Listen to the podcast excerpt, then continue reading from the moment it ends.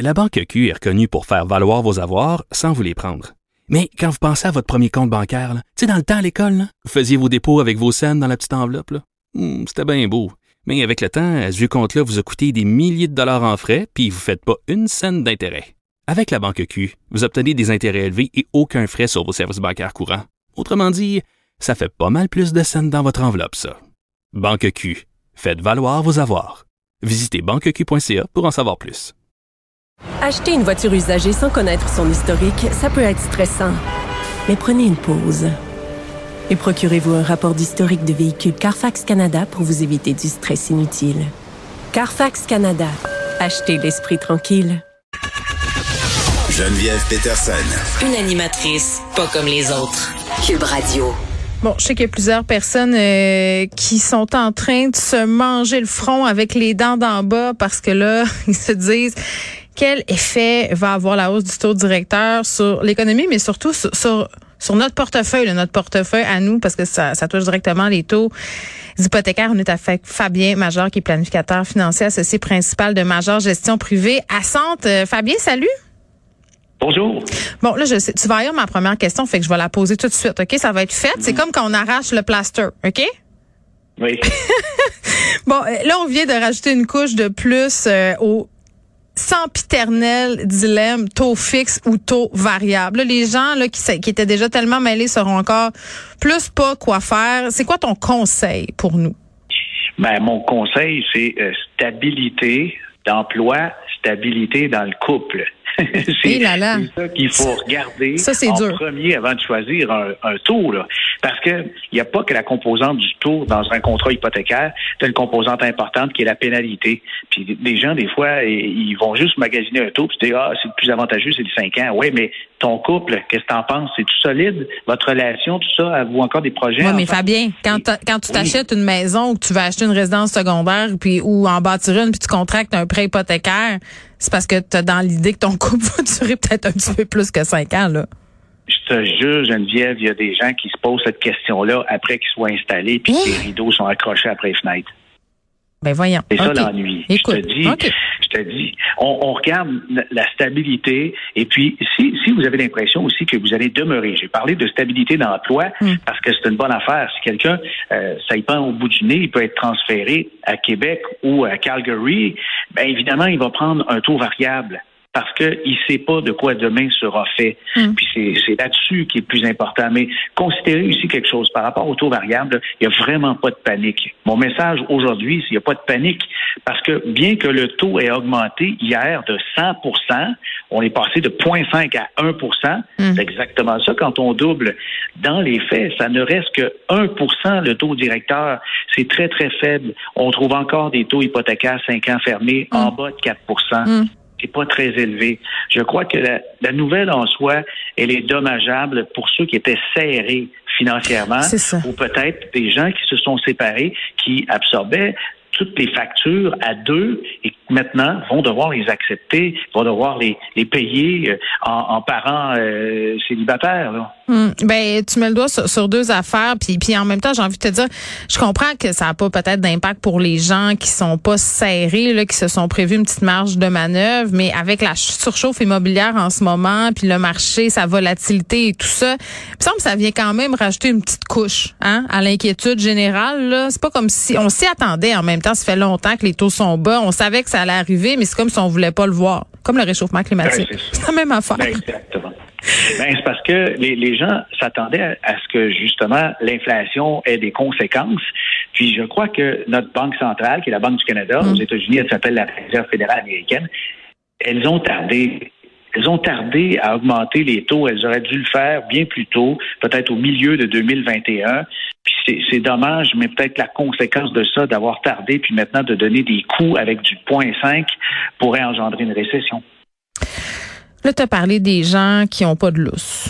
Tu sais, euh, mm-hmm. parce que l'erreur qu'il y a bien du monde font, puis moi je l'ai déjà fait cette erreur-là, là, euh, Fabien, je vais être bien honnête avec toi, là, tu t'en vas à la banque, là, puis là ils te disent, bon ben c'est le maximum que tu peux emprunter, c'est ça. Donc là, tu dis ok, je peux m'acheter une maison, je sais pas, moi je dis n'importe quoi, là, de 400 000, tu sais. Là, tu pars, puis tu, tu regardes des maisons de 400 000 parce que c'est ça que tu peux emprunter. Puis là, tu prévois, t'as pas de marge, là. T'es au top de, de ce que tu peux emprunter, puis tu penses pas à tout ce qui vient autour, les faits afférents. Donc, les gens sont, sont à gorge.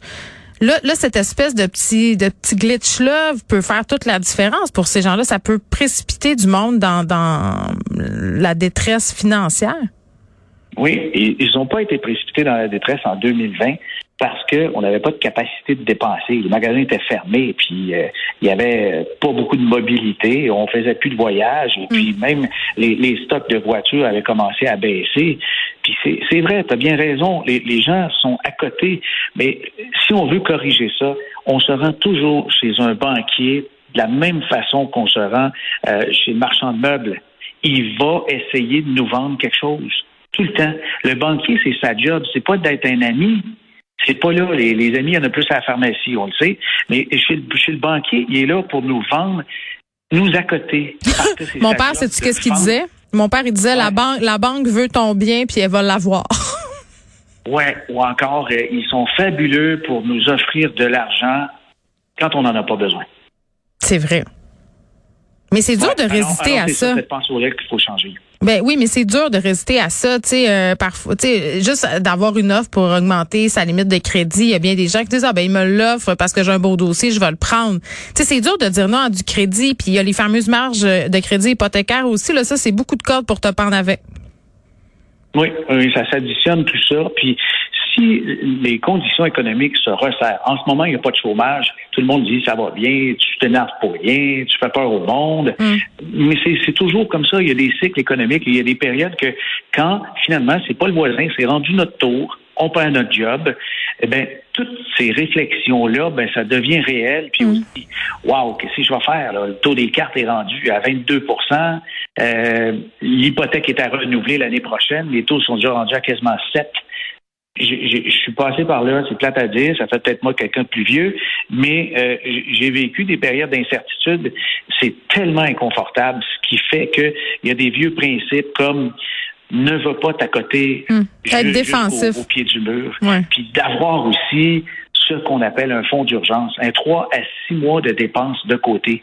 Hey, mais là, Fabien, tu dis ça. OK, excuse-moi. Là. Qui, qui euh, les, mettons, euh, c'est déjà dur d'épargner là pour mettre dans nos REER, dans nos CELI, dans le REE des enfants. Qui a 5 six mois de dépenses d'avance? Presque personne, ben, là. Ben, plein. En tout cas, ceux avec qui je travaille, moi, je surveille ça de très près. Tu travailles en finance. je parle du monde, je parle du monde normal, là. Pas, pas les ben, gens qui, qui sont, qui sont, qui, dont c'est la job mais je suis planificateur pour du monde normal. Okay. je veux dire, les, les clients, euh, ben moi, c'est sûr, c'est la première chose que je travaille. C'est comme euh, une personne veut une maison, ben ça te prend une base, ça te prend un solage.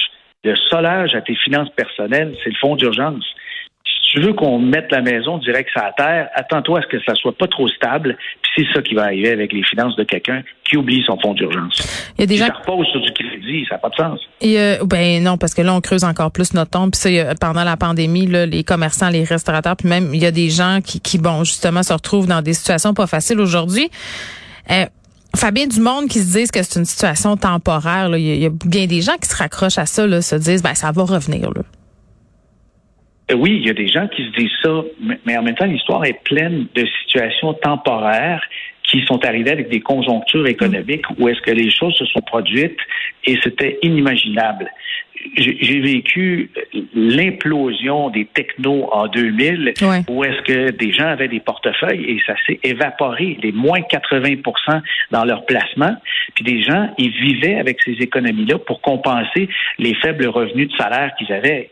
Ils avaient un train de vie de 100 000, ils avaient par exemple 50 000 de revenus, puis le placement était tellement fort qu'ils généraient des fois 10% par mm. semaine. Quand ça s'est arrêté, ils croyaient pas. Mais il, y a toujours une réalité qui nous attrape. Quand c'est anormal, euh, quand c'est trop beau pour être vrai, ici on essaie de, de le répéter, mais c'est exactement le cas, c'est pas vrai.